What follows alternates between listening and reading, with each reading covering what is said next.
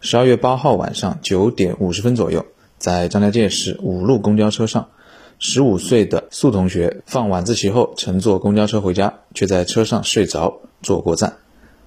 公交车驾驶员陈周发现后，开自己的私家车暖心安全送他回家。当天晚上九点五十五分，正准备下班的张家界公交公司五路司机陈周。在对车厢进行日常检查时，发现中间位置的座位上有一名睡着的学生还未下车。张家界公交公司五路公交车司机陈周说：“呃，我检查车厢，发现一个学生在后面没有下车，睡着了。呃，我就把他叫醒了，问了一下他的情况。他说他的家离这里大概有二十分钟的车程了。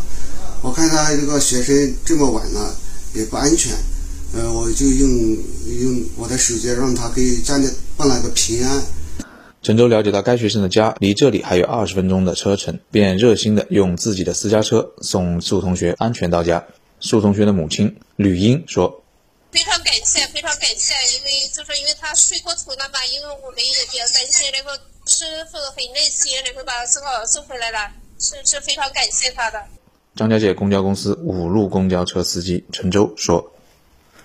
上到我们的公交车，我们有这个职责，也有这个义务，把乘客安全的送回家，送到目的地。